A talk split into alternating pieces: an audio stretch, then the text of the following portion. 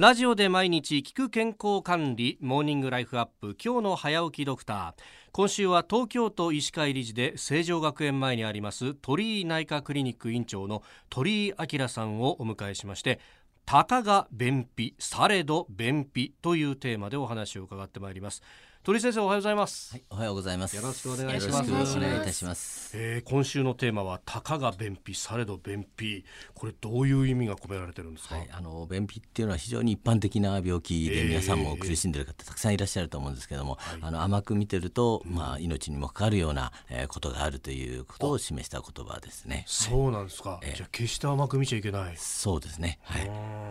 これ便秘の定義っていうのはその便が出ないなってどのぐらい出ないこと言ったこれはあのいろいろ学会によっても違いがあったりするんですけども、えー、最近では2017年にですね、えー、日本消化器病学会のあの付属の研究会から、はい、えー、慢性便秘症の診断治療これに関するガイドラインっていうのができました。で、え。ーと、この中ではですねやっぱり新しく定義がなされまして、はい、えー、本来体外に排出すべき糞便を十分量かつ快適に排出できない状態。いわゆるあのうまく排出できないところに非常に注目している、えー、新しい提携ができております。はその便秘になりやすい人っていうのはどういう人なんでしょうか？はい、あのこれはまあいろいろな原因によっても違うんですけども、やっぱり今あの超高齢社会になってます。で、はい、えっ、ー、と特に最近目立っているのは、えー、75歳以上の男性ですね。これが男性、えー、そうです。で、あの昔から女性はもう若い時から便秘で、えー、苦しんでいる方多いんですけども、特にあの今問題になっているのは高齢者の便秘で特に男性の便秘が非常に多くなっているというのは注目されています。はあ、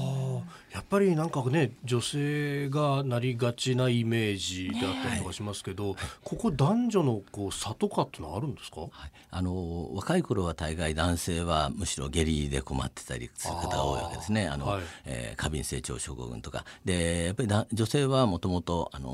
生理の前はですね少しお腹が張っちゃったり生理が始まると少し緩くなったりっていう性周期による違いがあります。それともう一つはあのやっぱり男性も女性もですね年を取ってからはやっぱり腸の働きが弱くなったりとか腹筋の力が弱くなるんで出す力がだんだんに弱くなるということが言えると思います。はあそうか。そうすると高齢になると男女問わずっていうことになってくる、はい、むしろ高齢になると男性の方が困っている方は多くなるぐらいですね。そうなんですか。女性は比較的若い頃から便秘に慣れてますから、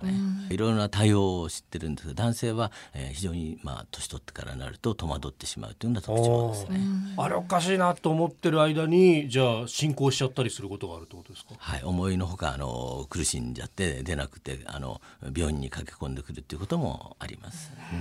そのままその便秘の症状を放っておくとどういうふうになるんでしょうか？一番あの困るのはやっぱりお腹が痛くなったり張ったりというあの腹部症状ですね。で、はい、まあそれ以外にもあの例えば痔で困ってる方なんかは便秘によってそれが悪化するとか、えー、まあ最終的にはですねたかが便秘のされど便秘の方ではやはり腸閉塞になったりとか、はい、えー、そういうようなことも起こりえます。腸閉塞にまで行くと、はい、これは命にも？命にも関わってきますしやはり手術に至ることもあります。はあ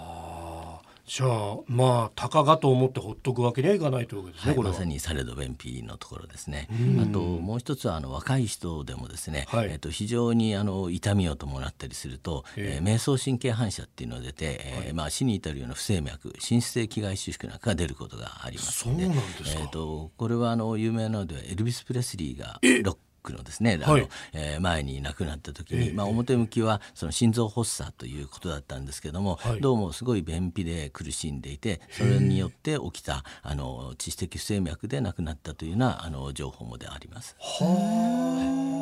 えエルビスの場合っていうのはなんか若くして亡くなったそうですね。40歳代で亡くなってましてもともとあの非常にその便秘で苦しんでていろんな手術を受けたりしたということもあるんですけどもやはりあの若い女性でもそういうようなことが、はい、あの起こり得るということですね。